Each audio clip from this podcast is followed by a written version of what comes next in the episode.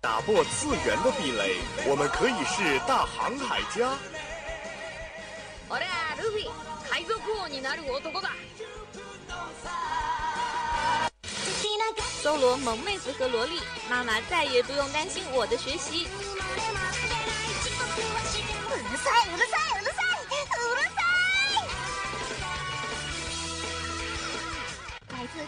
日本、欧美、全世界的 ANG News，让你的耳朵根本停不下来。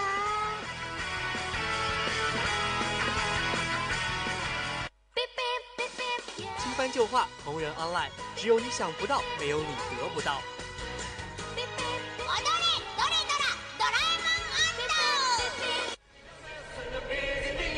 不要叫我们红领巾，我们也不是活雷锋。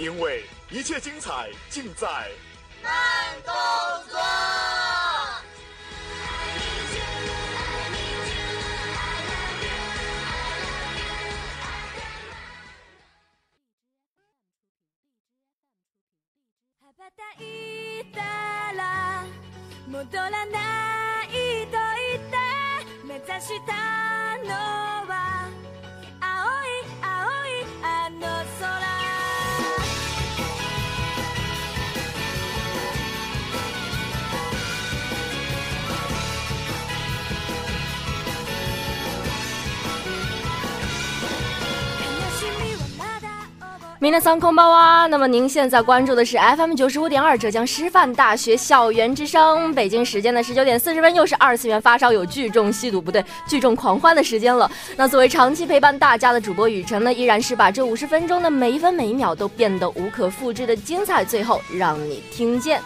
OK，那上一期的慢动作呢，我们在《狐妖小红娘》里面是吃饱了狗粮啊，看到了四对 CP 的前世虐恋，很多人表示这些糖炒玻璃渣真的是吃的一本满足。但是呢，总有人他的口味和别人是截然不同的。比如说，在节目播出以后呢，我就遇到有听众问我说啊，呃，为什么不说说东方月初和王权富贵这两个人之间的故事呢？明明，嗯、对吧？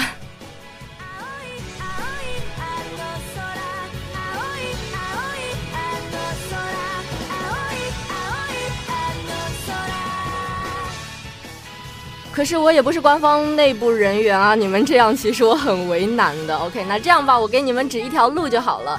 首先登录贴吧，然后向左拐，然后点月桂吧，然后这个月呢就是东方月初的月，桂是王权富贵的贵，然后就没有我的什么事儿了。OK，那就别让主播给你们写同人文了，太过分了，你们，我们是很正经的。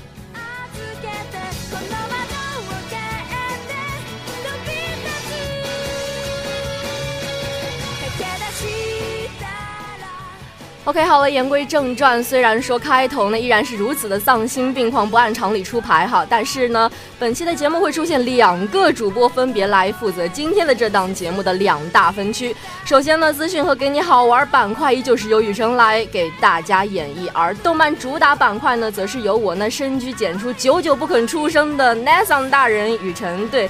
他是他不是那个语言的语，而是那个下雨的雨，由雨城带来。她是一个比我文气很多的宅女了，因为之前和大家聊过这个编周记嘛，那期节目也是她做的。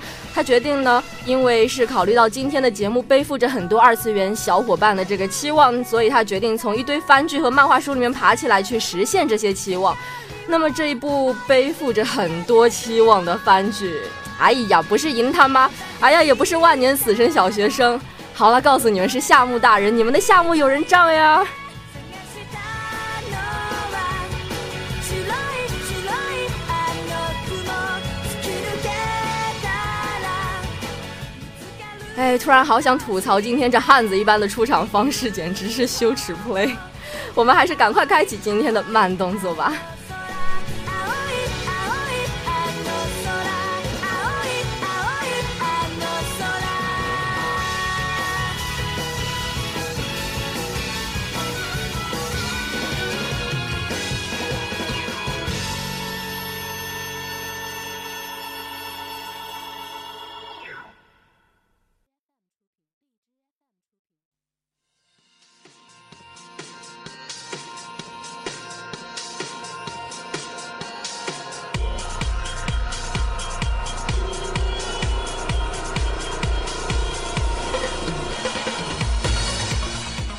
首先，第一个板块 News Dot 还是 ANG News 非常新鲜的 ANG News，来看看今天的第一条讲的是什么。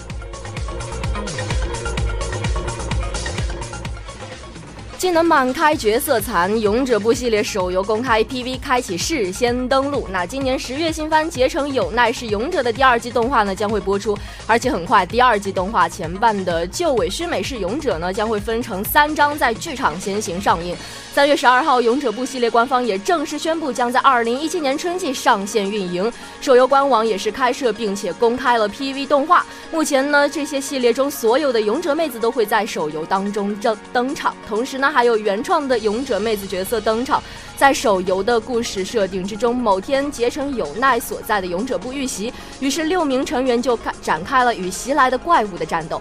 但是呢，在结成有奈等人眼前出现了一个名为上里日向的少女，它是神树内部的特别世界中土地神的集合体。而在神树的内部中呢，发生了一场叛乱。刚才与结成有奈等人战斗的怪物就是造反神创造的伪物。如果土地神崩溃的话，神树也将失去力量。为此，神树召唤了各个。时代的勇者，他们将为了镇压造反神而一起战斗。这款手游呢，从官网公开的游戏系统来看，和《锁链战记》的感觉很相似。而魔法少女小圆的外传手游也要在今年推出了，二零一七年就能看到这两个治愈系魔法少女题材作品在手游方面的较量啦。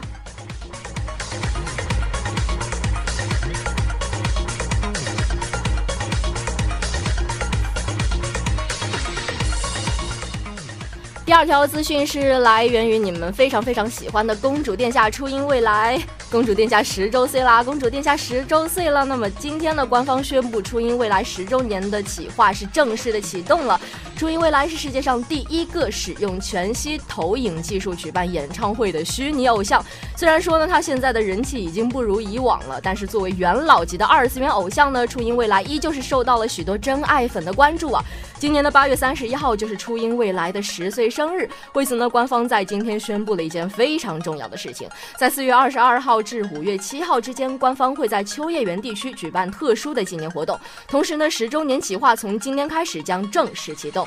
对此，我们就来看看各大网友的看法吧。初音未来都已经十周年了，我也从一个少年成长成了一个有担当的男人。但是呢，小姐姐还是这样的可爱。十周年企划什么的，哼，无非就是圈钱，官方套路深。初音未来只不过是个过气网红，没什么可追的。唉，上面那个喊着过气、喊着圈钱的。到时候真的不会还是掏钱吧？我就不信了。作为曾经的骑士团成员，看见公主殿下还不下跪？还是你自从有了洛天依岳正灵以后，就不要曾经一边甩葱一边为你唱千本樱的小姐姐了？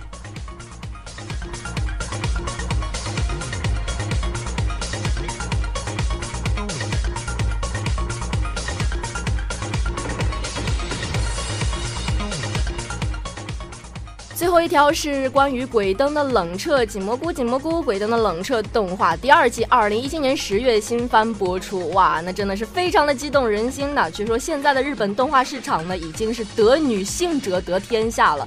在之前一万三千多人当中选择的最想看到续作的动画排行之中呢，鬼灯的冷彻仅次于月月刊少女野崎君，排在期待续作榜的第二位。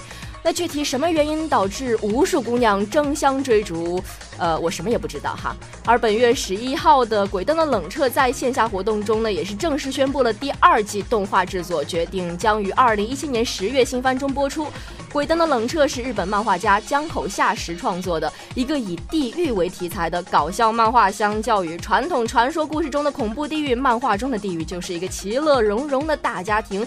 在阎王大大人的领导之下呢，地狱里的公职人员每天都过的是非常愉快的生活。而在这其中最为认真又最为鬼畜的，就是担任阎魔大王辅佐官的鬼灯了。地狱中的角色其实也并不可怕，就和现实社会中的人类一样，喜怒哀乐样样都有。鬼灯在地狱当中真正讨厌的人就是白泽，二人见面就会互相拆台。这个漫画呢，就是以地狱为舞台，以现实生活中的各种事情作为搞笑梗而开展的。这部漫画在男女读者当中人气都是相当的不错，女性也是更加的喜欢抖 S 的鬼灯，毕竟也是良心君配音的角色吗？在二零一四年的一月新番之中呢，这部漫画推出了 TV 动画，在。动画完结之后，又接连推出了 OAD 动画，第二季制作阵容与配音阵容也是相相同的。鬼灯的冷彻动画 OP 还是十分的洗脑的。几个哭，几个哭，大诺西，几个哭，金蘑菇大法好，B 站扣二军赛高。那既然都已经谈到这首魔性的 OP 了，我们还是来听一下吧。毕竟接下来我们还是要盘点一下妖怪嗓，不铺垫一下气氛怎么行呢？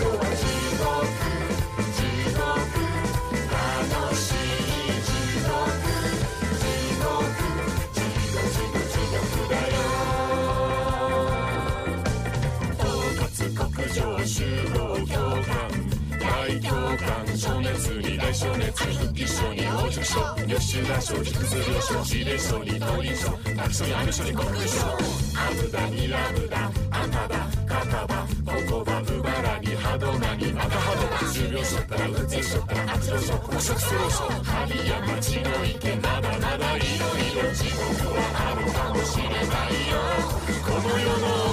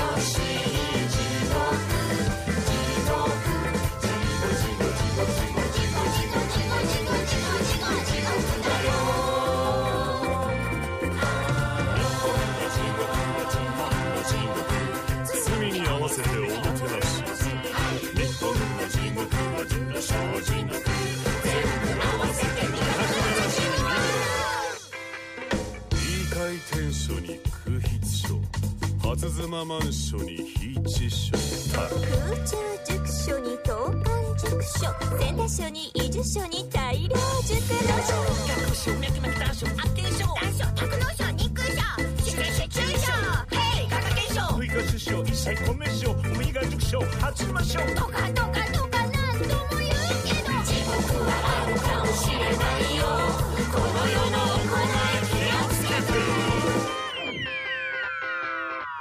こは地獄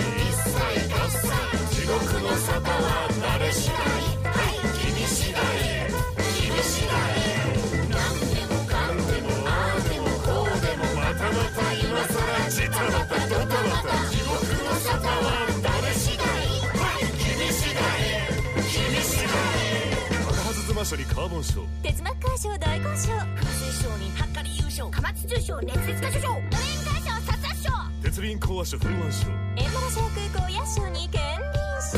はい。大県民賞場所園民賞ドレンカー賞。運感度賞。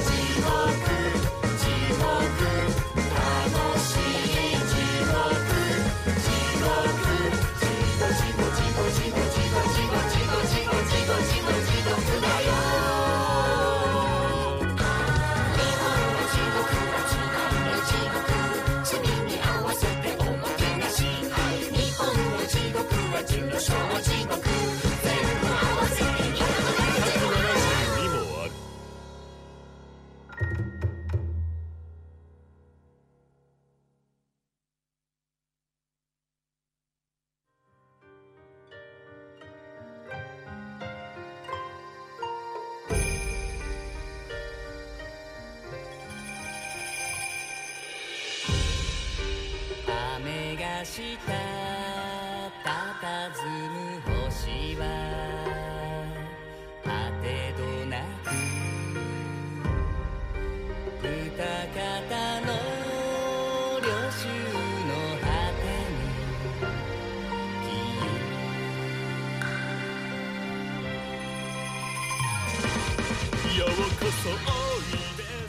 对，没错，我就是故意在爷爷唱歌的时候不说话的。到了贺球开口的时候，我一定把他的话筒键拉下来，然后说一下我自己的发言。那在这一首歌当中，我们来到今天的给你好玩儿，人类和妖怪的相遇是平行线的焦点，还是哼 哼妖怪番？一起来盘点一下吧。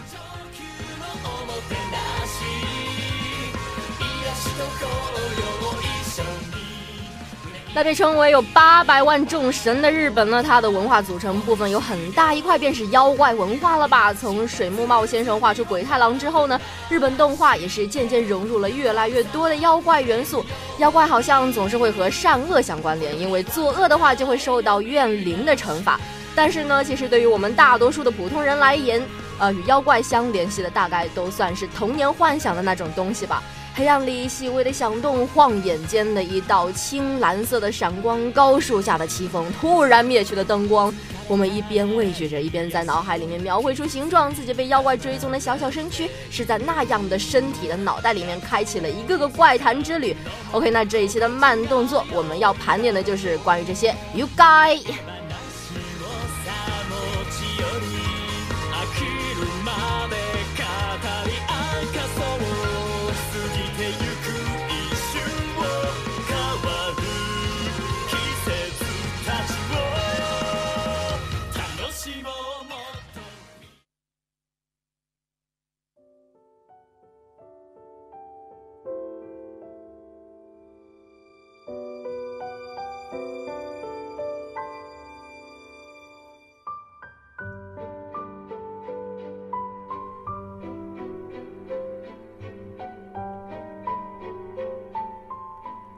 非常舒缓的一首 BGM，和我刚开始的想象有点不大一样。那没错，我们第一个要盘点的一部番剧呢，是写给桃子的信。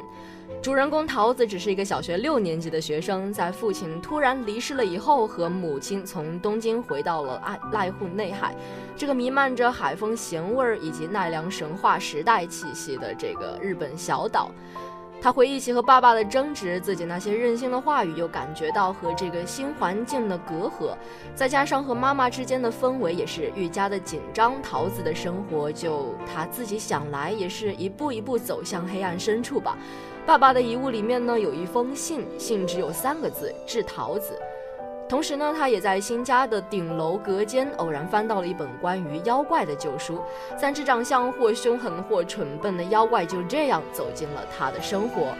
那如何走过过去，如何走出黑暗，如何又与世界相处？桃子和三只妖怪的生活要讲述的就是这样的故事。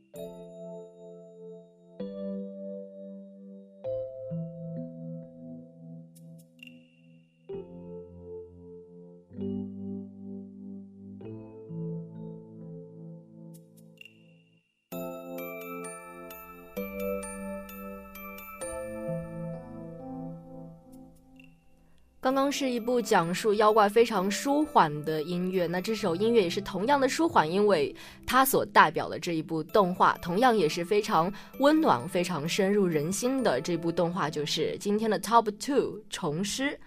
如果说要讲和夏目友人帐相似的动漫作品的话，我的第一反应就会是，哎，虫师应该是这样的。和夏目不同，虫师的男主人公银谷呢，他所要打交道的对象是一种叫做虫的生物。它们可能是一种最接近生命本源、类似于灵体的生物，它们有自己的生存方式，但是这种生活方式却可能会伤害到人类。所以说呢，作为虫师的银谷，就要解决这些由虫引发的事件。水墨画似的大篇幅的河山、竹林、古老的老舍、旧板路等等，虫师的故事就是发生在这样被绿色和自然包围的环境之中，既孤独又美丽。每一个娓娓道来的故事，都像一杯淡淡的绿茶，让人心平气和。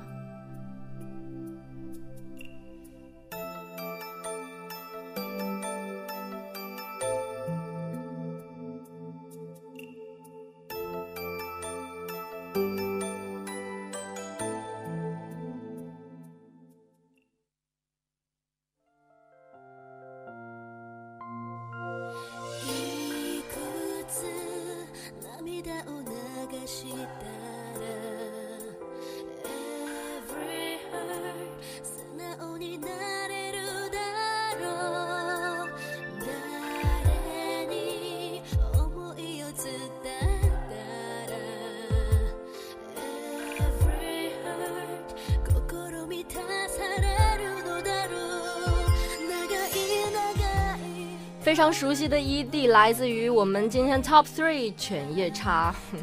犬夜叉应该是大家都非常熟悉的一部动漫作品了吧？毕竟和《名侦探柯南》中的滚筒洗衣机一样，在我们的童年时期呢，我们的恋爱就已经由此开启了。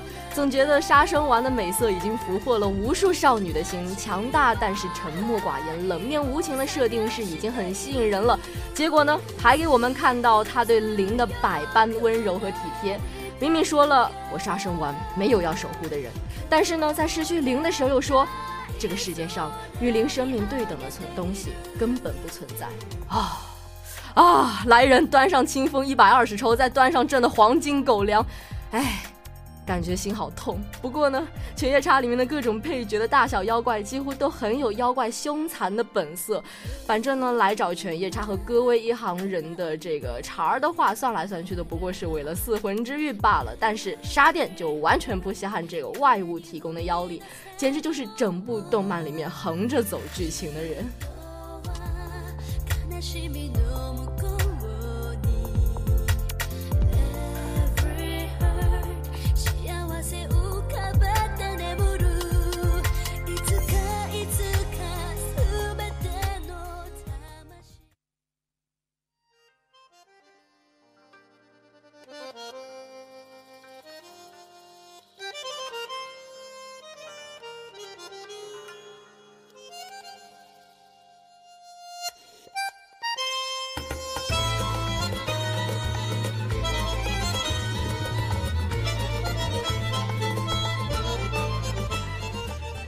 后一部番是我们今天的 Top Four，就是《怪画猫》，也是雨辰向大家良心推荐的一部番剧。《怪画猫》呢是以日本的知名怪谈故事为基础创造的故事，主人公是一个自称是卖药的，却有着尖长耳朵、样貌妖冶的人。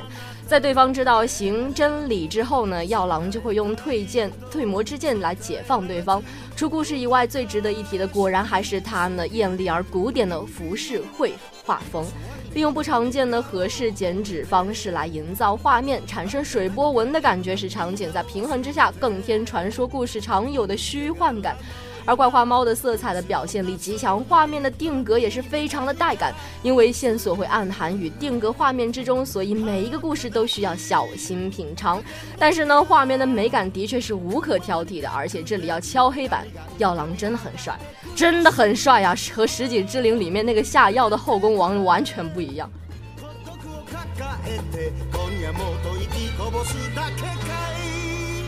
風に耳を澄ませば聞こえるあなたの鼓動乾いた夜に包まれただ寂しげに響く OK，那么以上就是今天新鲜出炉的 ANG 资讯和丧心病狂的给你好玩板块了。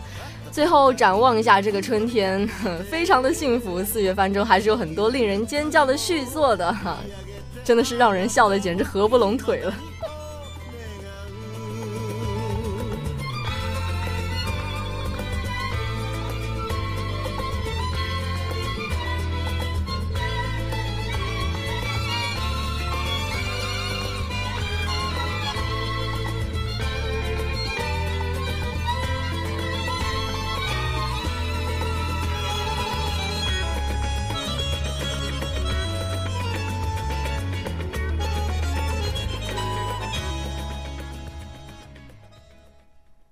好的，那么我现在需要换一首 BGM，在这个歌中去呼唤一个人，因为刚刚姐姐大人说那个少年，因为他平时走在路上总是一个人，既孤独又有点呆滞。如果说没有那一对善良的夫妇的话，他走在路上也许会迷路；如果没有那些好心的妖怪的话，他也许会忘记自己的名字。所以说，平时呃，我们要多叫叫他，去呼唤他的名字。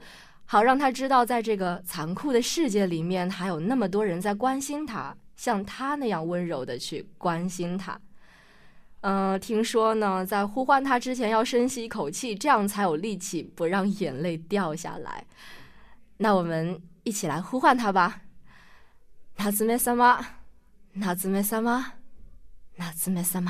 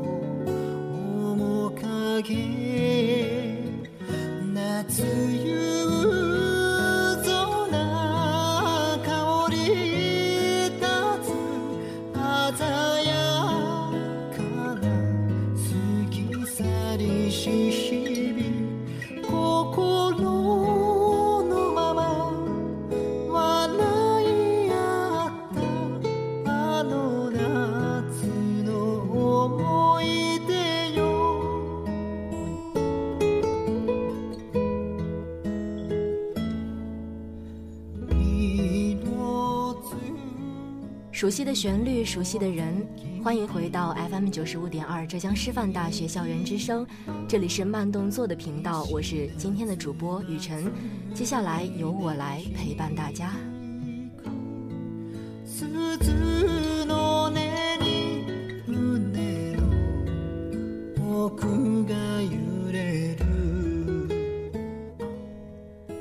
两千零八年在电视上首播到二零一六年呢，《夏目友人帐》终于在去年的十月份出到第五季了，而且还有一个好消息，就是第六季也将于四月份和大家见面。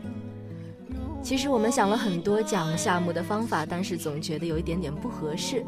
为此呢，我们的编辑也是看着这部番却迟迟不肯下笔，总觉得不要辜负了这样一部好作品呢，哪怕是一丝一毫。不过大家都非常的可爱，全世界最温柔的故事也应该用最柔软的心去慢慢融化，就像在春天的时候慢慢去品尝一枚核果子一样。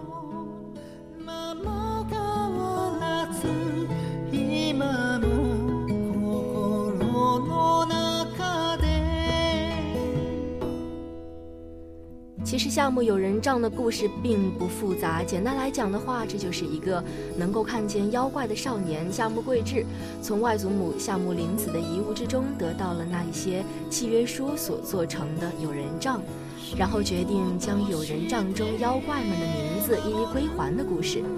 但是这些故事所传达的情感温度都各不相同，都让人想一个一个拎出来，慢慢的分享。有花子婆婆的信念支撑着生命的鹿神，穿越人海要去见夏目的小狐狸，还有为为了保护人类而牺牲自己的小茶碗。在夏目友人帐之中呢，妖怪不是日本怪谈中幽怨的凝结体，也不尽是画中的模样。他们像人一样去感受、去生活、去爱、去恨。因此，在夏目友人帐之中，妖怪也许没有人类好看的皮囊，却有一颗比人类更好看的心。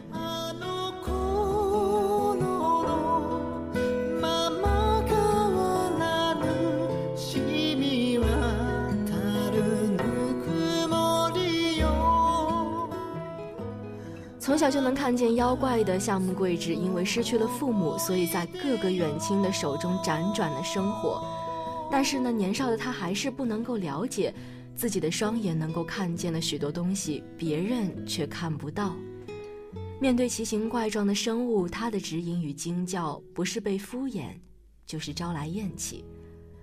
大人们都觉得他是通过说谎来博取别人的关注，而小孩子们则称他为大骗子。他独自一人，独自一人的害怕着，恐慌着，想要得到援助，但是其他人却反而是把他当做所谓的妖怪来看待，这个不祥之人。在许多人看来，那样单薄的身子，发色也浅淡。眉目也没有什么立体感，又少有笑容，多做怪谈之语，乍一看就是纤弱，更甚是病态了。他就像一个被丢在路边的易拉罐，被踢到一边，然后被踩扁，既无法自己掌控生命，也没有人愿意帮他掌控。于是他不停地辗转，直到。来到了资叔叔和塔子阿姨的家中。这是一对善良平和的夫妻，他们在给了夏目避风港的同时，也给了他接下来发生故事的种种可能。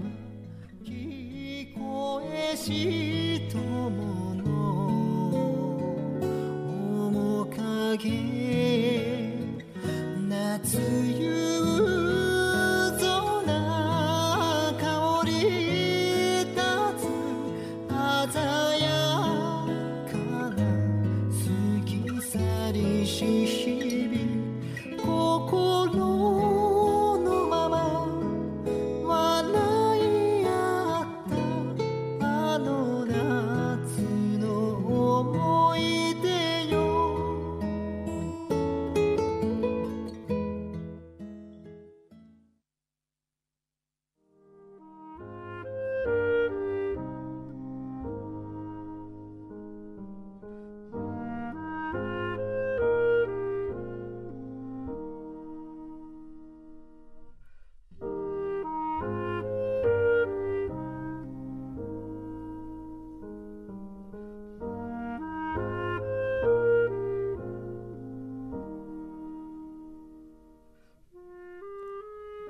了乡间，他依旧是被妖怪纠缠，照样是对妖怪充满了恐惧。妖怪总是在他不经意的时候突然出现，简直就像具化了的噩梦。直到有一天，他无意间撕掉了神社的封印，放出了一只不明生物。夏目被白烟吓了一跳，以为自己放出了什么了不得的神级大妖怪，结果竟然是一只白面馒头似的。招财猫，也就是猫咪老师，我想更多人喜欢叫它 Nako 先生。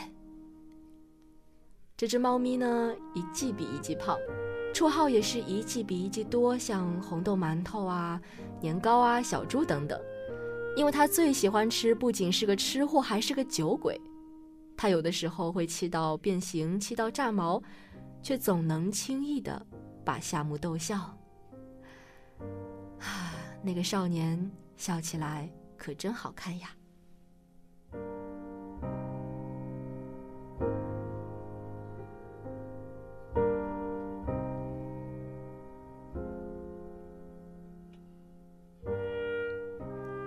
如果说没有遇到猫咪老师的话，那么夏目接下来的生活该是怎么样的呢？面对那个只有他一人孑然向前的妖怪世界。他可以学得像他的玲子外婆一样，在那边生活的游刃有余吗？就算遇到了像塔子阿姨和资叔叔这样温柔体贴的人，夏目也只是讨好的笑着，假装若无其事的生活下去。他已经从过去得到了教训，又不想让塔子阿姨和资叔叔烦恼，那么就算他们两个再怎么说，有什么事情都可以告诉我们，也无法说出口呀。就连塔子阿姨也说，桂枝有的时候就像掏空了一样，内心不在这儿一样，看着很远的地方，他的那双眼睛到底是怎么看着我们的呢？但是很神奇，我猫咪老师要住到家里的那一天开始，好像一切都开始发生变化了。用塔子阿姨的话来说，就是会撒娇了，连那样一向遮掩着自己内心的笑容，都真正的透明了起来。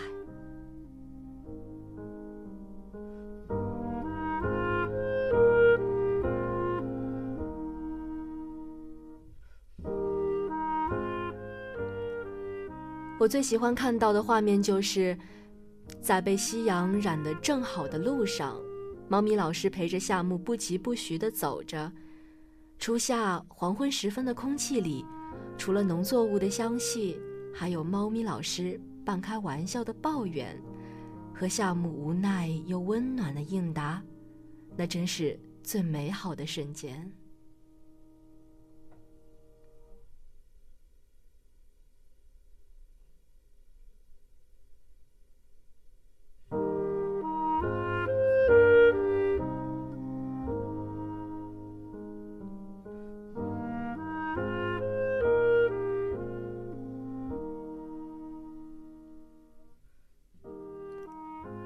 在之后的生活里，夏木虽然说着自己仍然不喜欢妖怪，但是也能够慢慢的明白，那个可能早就明白了的事情。接近他的妖怪并不都是恶鬼。第一个向夏木索要名字的妖怪，一边喊着“我要杀了你，玲子”，一边却等待着玲子的呼唤，等了很多年。夏木那样将写有名字的纸撕下。含在嘴边，轻轻呼气，墨迹化形，飞入空气之中，然后回到那个妖怪的身上。陵园，浅葱，看吧，妖怪也都有着好听的名字呀。于是会回忆起小的时候捉弄过他的树妖，那只好像特别清闲，总是来找夏目乐子的妖怪。那个化作人形来陪夏木聊天的妖怪，那个天花板妖怪，他的大手抚摸上夏木的额头。妖怪和人的区别呀，至少在付出真心的时候的可爱模样是一致的。比起人类来说，有些妖怪更加习惯于陪伴和等待，他们寂寞也会同情。一旦受到别人的好意，就会用一生的记忆去感谢。人类的老去和死亡，在妖怪的眼里是加速的生命。妖怪和人之间不可结缘的感情一旦出现，就注定不会是一个喜剧结尾。你看，你的一颗桃子，一条毛巾，一个眼神的注视，你俏皮或者温柔的瞬间，就这样让我沦陷了。你看，只有我知道我在爱着你，那样孤独认真的看着你。还好，我的命很长，我可以保护你，帮助你，在你短暂的一生的暗处关心着你。还好，你也看不到我，这样我就可以任性的陪伴你了。幸好，漫长的生命并不是由结局来评判，对吧？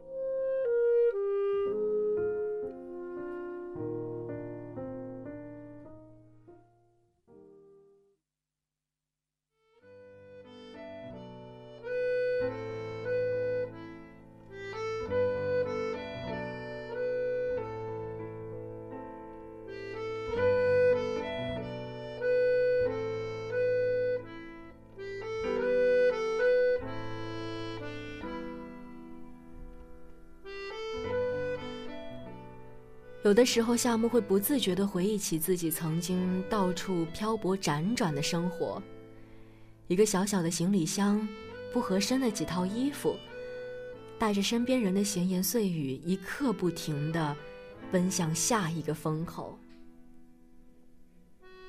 一个人学会对幼年时候的自己和解，往往是要回到最初扎根的地方的。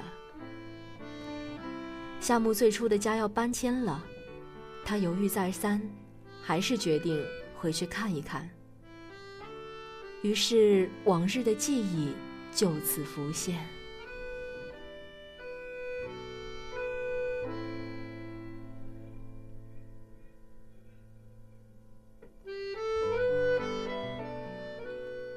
那是某一天，他回到某个远亲的家中，那一声微弱的“我回来了”，并没有任何的回应。那家父亲正在跟自己的大哥通话，大声说着：“明明已经说好了的，下周他就去你那里住。我这里实在不行啊，我家小孩就要考试了。”挂断电话之后，他才转头发现低头站在玄关那里的夏木。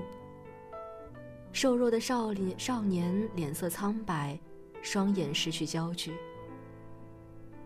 这位男人没有任何解释，也没有任何安慰，有些尴尬又理所当然的通知道：“妈，反正你下周就要去我大哥那里住了。”然后随意的将墙角上的牛角扣大衣扔给夏木，说是送给他了。可是夏木呢？睡前举着那一件衣裳，细细观赏之后，又欢喜地把它凑到脸上，露出喜悦的笑容，说道：“有点旧旧了的呢。”虽然此时此刻欢喜抢在了前头，但是哀伤也不过是被装到玻璃瓶里，只需要看一眼，就看得一清二楚。可是现在，夏木有了收养他的藤原一家，同学们，还有用禁术看到妖怪的多鬼透，可以感受到妖怪存在的田沼耀，帮助着也能理解夏目的明曲先生，还有那一些善良可爱的妖怪，想一想他们，就能把他从过去的沼泽之中拉出来。那一天，他就这样躺在旧时家中的长廊之上，傍晚的风穿过庭院，他掩面哭泣。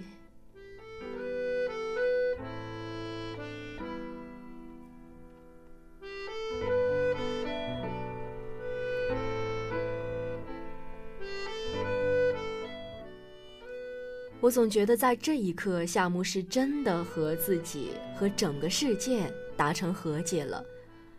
不去自怨自艾，不患得患失，而是愿意接受善意，去真正的做一个心如琉璃的少年。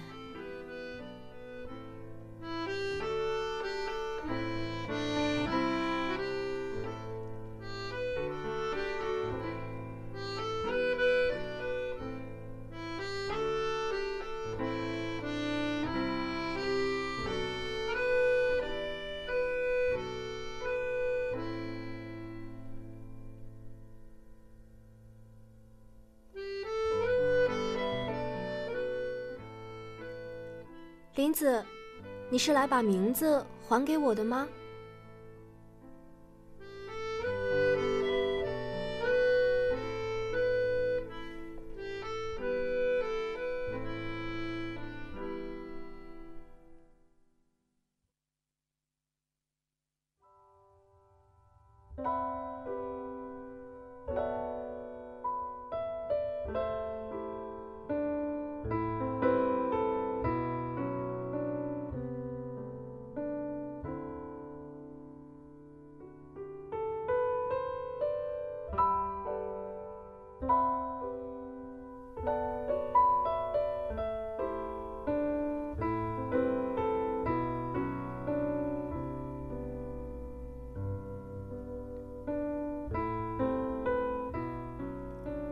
刚才这句话是妖怪们看到夏目的时候，经常会问的一句话。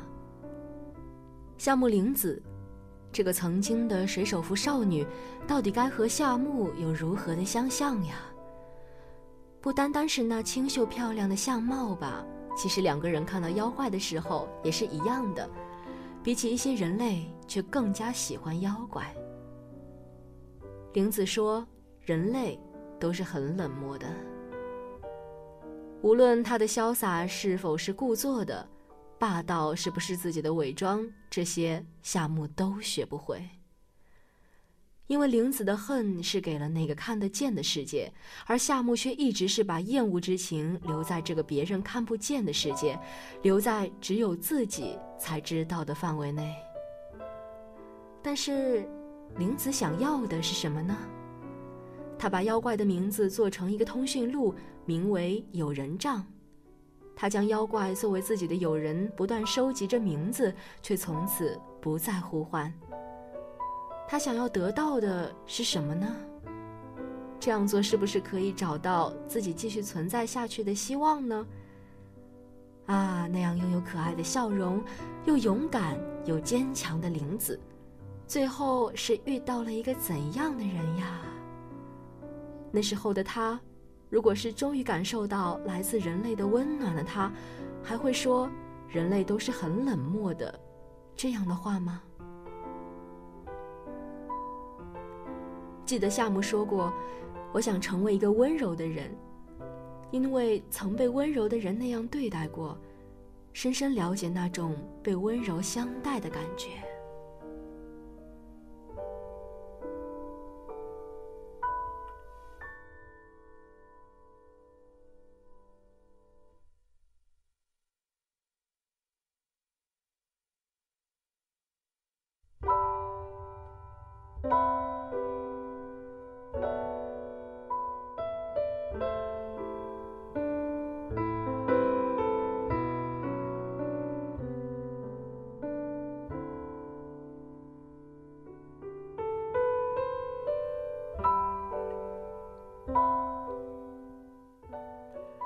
然想到夏目看不见猫咪老师的时候，他变回原形，明明就那样围绕着夏目，可是夏目却什么都看不到。小小的房间里承载的是什么样的心情？慌张、害怕，会依旧觉得安心吗？失去了一直拥有的，深深影响着自己的东西，是因为这样才存在的失落和寂寞感吗？他小心地试探着。你在吗，老师？然后斑就在夏木的脖梗那里轻轻地呼了口气，啊，感觉到了气息，是存在和陪伴的证明，所以天可以安心的亮了。如果一直无法被看见的话，就好像是完全单方向的输出，单方向的孤独，不可呼唤，不可结缘。就像是那个小小的鹿神，就像是那个小小的桃子少女，就像是那一位默默守护着多鬼透的妖怪。被多鬼透帮助了的妖怪说：“如果可以的话，我想带你去看绚烂的山冈，去看秀丽的溪谷。这份心情，人类是如何称呼的呢？”啊，虽然不言不语，但那是一种比爱。更大的东西呀。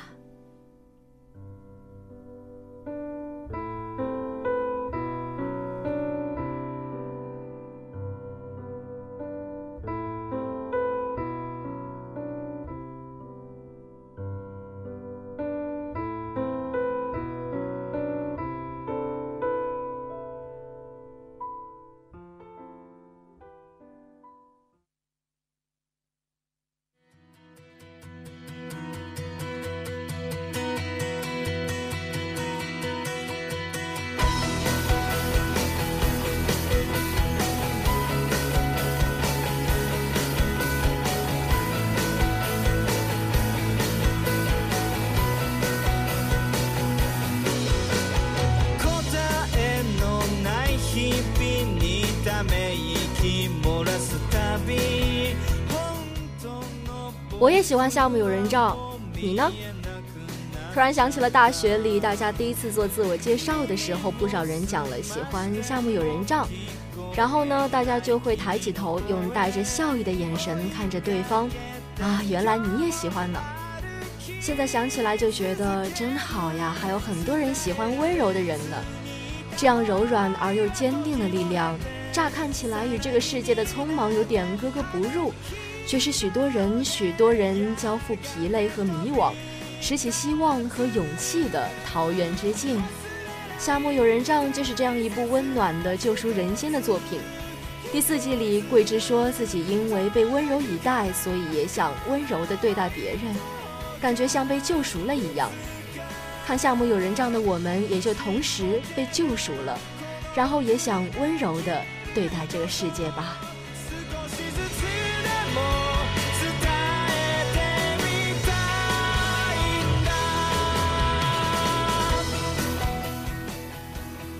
那天在 Lofter 上面看到了有人从日本北海道发来的摄影，嗯，是这样的一幅画面：碧海青天之下是一株盛开的樱花树。有人说，他问一个穿着和服的老妇人：“一三年那一场大地震和海啸摧毁了您的家园，您绝望过吗？”老妇人笑了，然后她回答说：“很伤心呀，但是我知道，海水退去之后，樱花还是会盛开的。”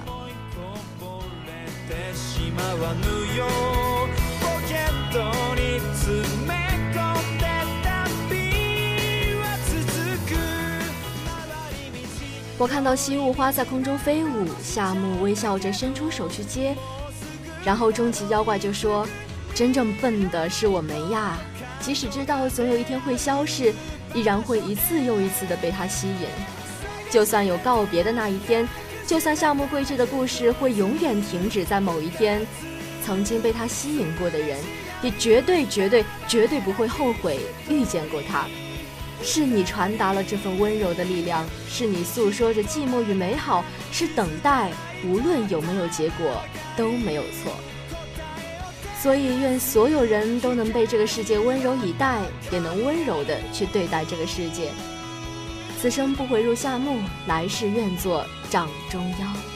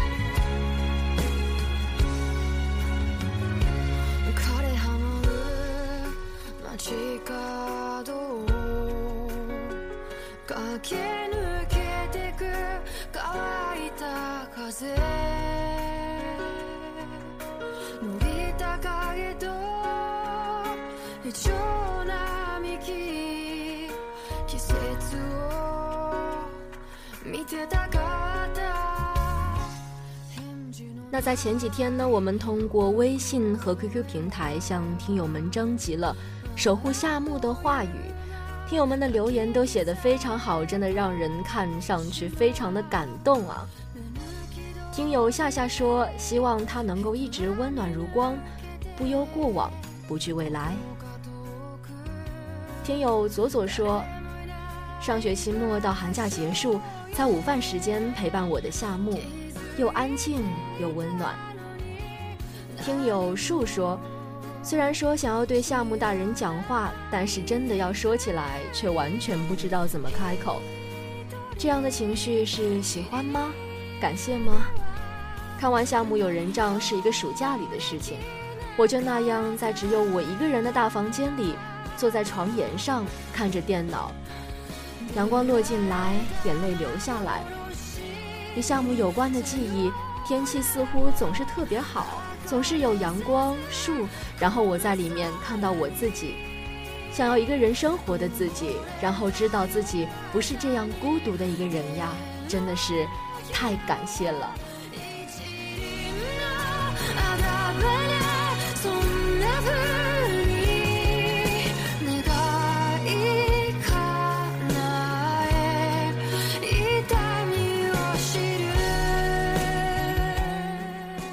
看了很多听友的来信，我就觉得他们要说的话，其实就是我要说的话。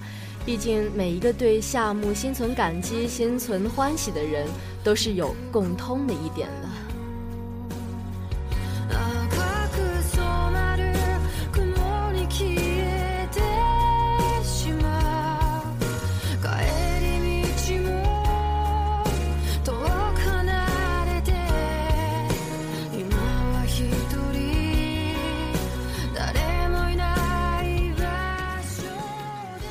我想，大概每个人心中都有一个像夏目一样的自己吧。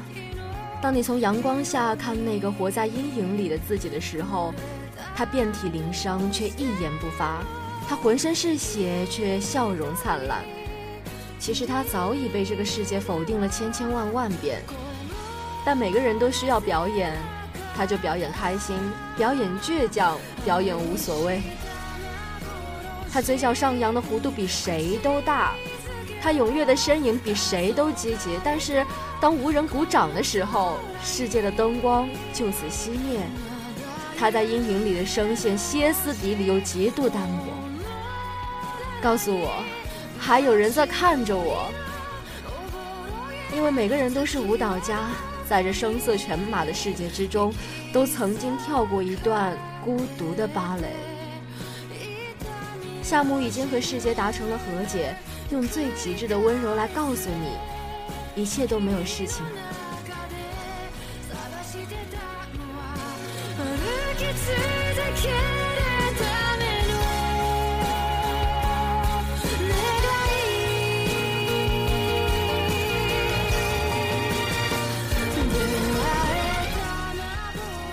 所以站起身来，去抱一抱那个活在阴影里的自己吧。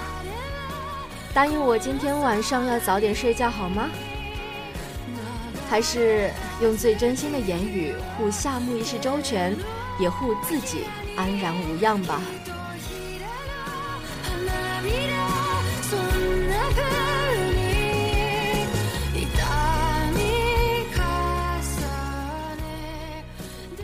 这里是 FM 九十五点二浙江师范大学校园之声慢动作的现场。